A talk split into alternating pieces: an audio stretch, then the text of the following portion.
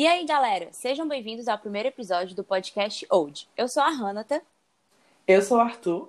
E eu sou o Renan. E o assunto escolhido para esse episódio é a implantação e a chegada do rádio no Brasil. O assunto faz parte do livro Rádio, o veículo, a história e a técnica, escrito pelo autor Luiz Arthur Ferrareto e lançado originalmente em 2001 no Brasil. O livro possui 375 páginas e chegou a ser um dos mais vendidos na época. E mais uma vez, bem-vindos ao podcast Old.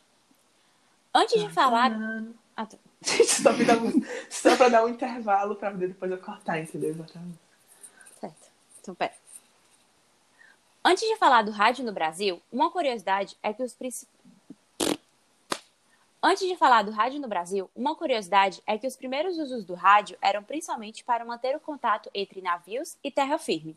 No entanto, esse rádio era incapaz de transmitir a fala, e em vez disso, as pessoas enviavam o código Morse para ter essa informação e ter esse contato com as pessoas em terra. Durante o tempo de angústia, um navio que estaria eu simplesmente não li nada do que estava ali, eu só tudo que eu lembrava.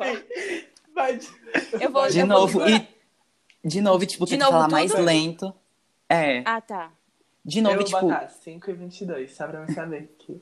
de novo, tipo, tenta falar mais lento, porque eu acho que, tipo, se tu falar rápido, vai acabar Tá, certo. é, te atrapalhando. Então, antes de falar do rádio no Brasil, uma curiosidade é que os primeiros usos do rádio eram principalmente para manter o contato entre navios e terra firme. No entanto, este rádio era incapaz de transmitir a fala, e em vez disso enviava, mensa... enviava mensagens em código Morse para trazer informações entre navios e estações em terra.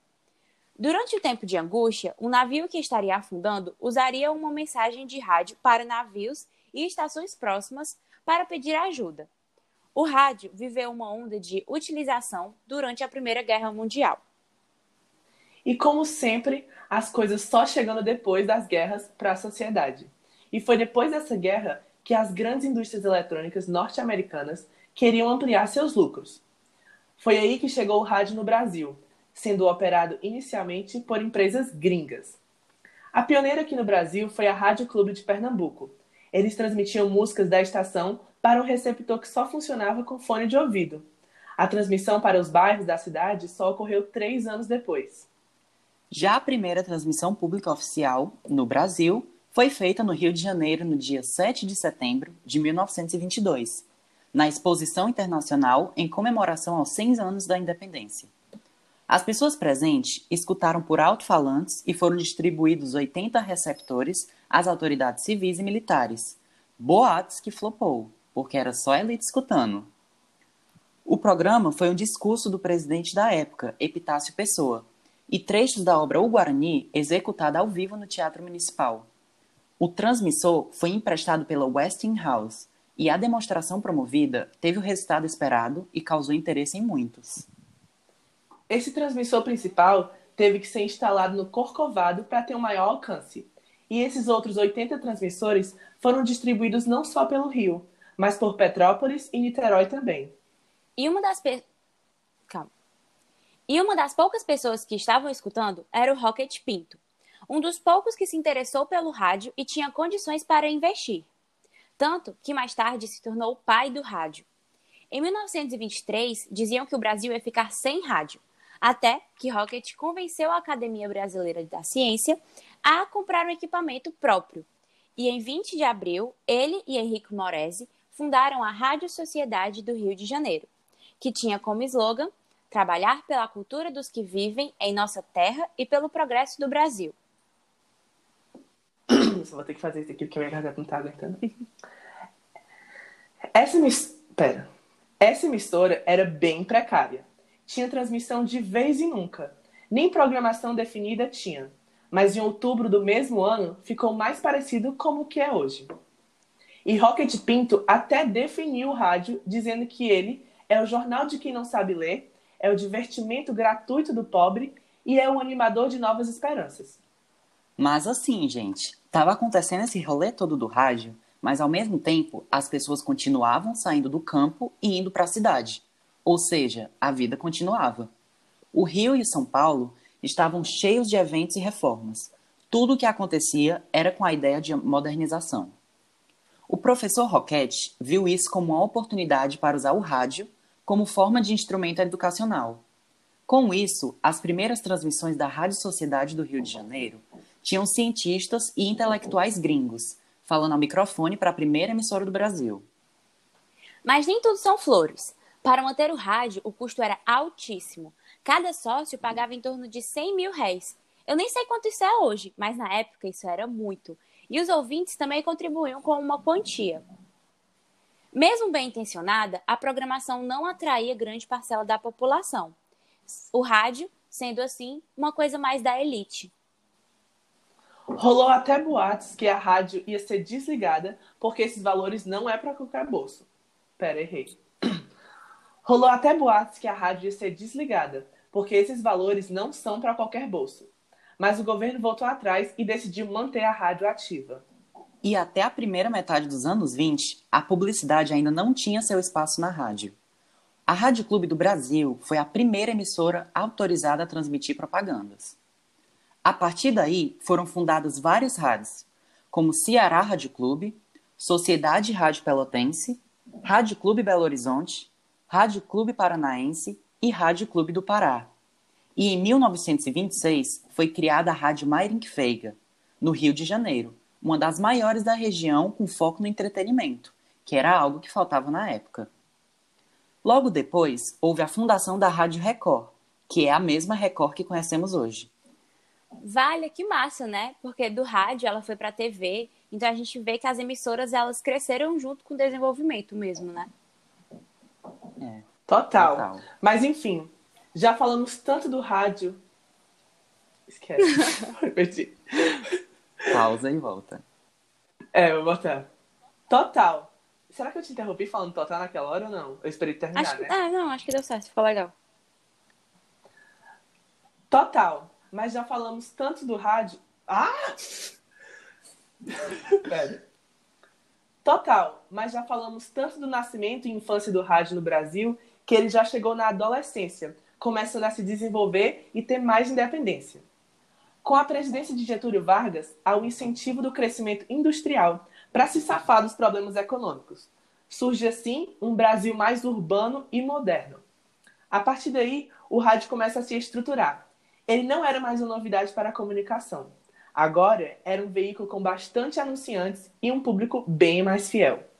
E em 1931, o rádio, que antes se enquadrava na legislação da telefonia, agora tinha sua própria legislação, a radiodifusão. Logo depois, Vargas permite o uso da publicidade em 10% da programação.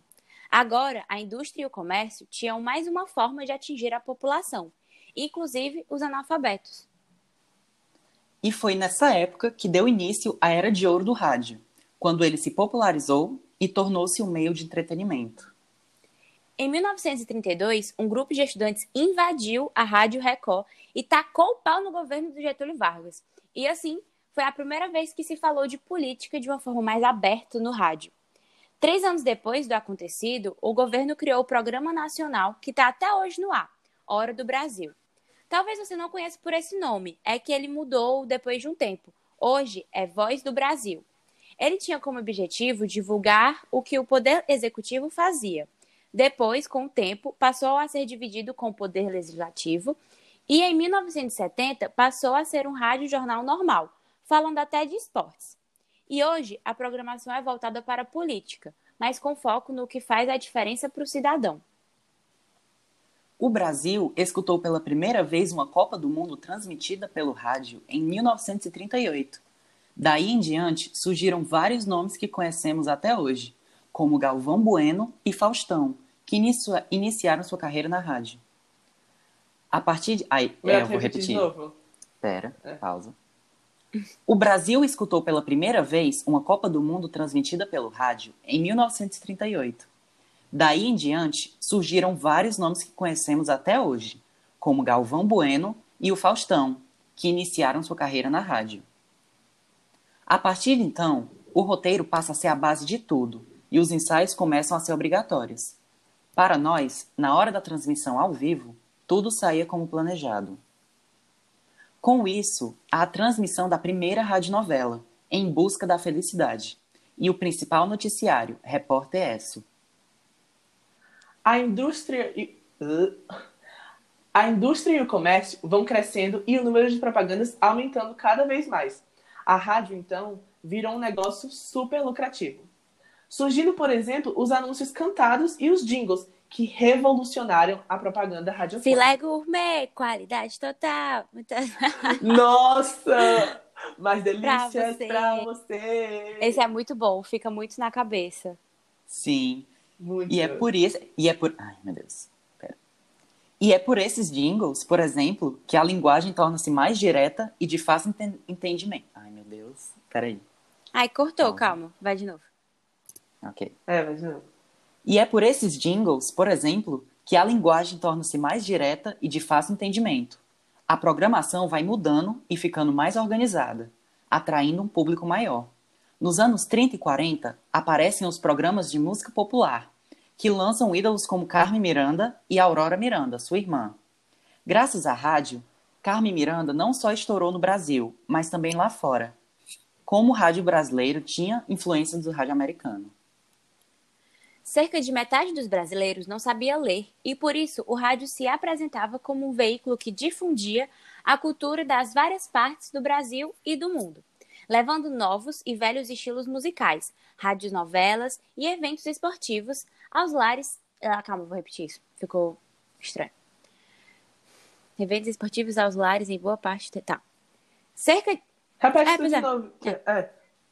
Cerca de metade dos brasileiros não sabia ler, e por isso o rádio se apresentava como um veículo que difundia a cultura das várias partes do Brasil e do mundo, levando novos e velhos estilos musicais, radionovelas e eventos esportivos aos lares em boa parte do território nacional. Já levantaram até a tese de que o rádio estaria acabando. Porém, o que vemos é que, mesmo com tanta tecnologia, ele continua firme na cozinha, no carro, nas caminhadas, na mesa do bar, enfim, em todos os lugares, sendo uma companhia garantida para o ouvinte. O rádio não deixa de ser importante para a comunicação até hoje, pois ele atende aos interesses da sociedade, sem excluir ou impedir alguém de receber informação. Afinal, ela é considerada um direito e uma ferramenta da sociedade para compreender e se movimentar na realidade. Ai, calma, só uma coisa. Eu falo, então é isso, galera. Muito obrigada por escutar Sim. e até o próximo, né? É, Tá. Aham. Então é isso, galera. Obrigada por escutar e até o próximo. ótimo. Pronto, vou parar de gravar aqui e a gente volta pro Meet. Certo. Ok. Pra Tá, falar.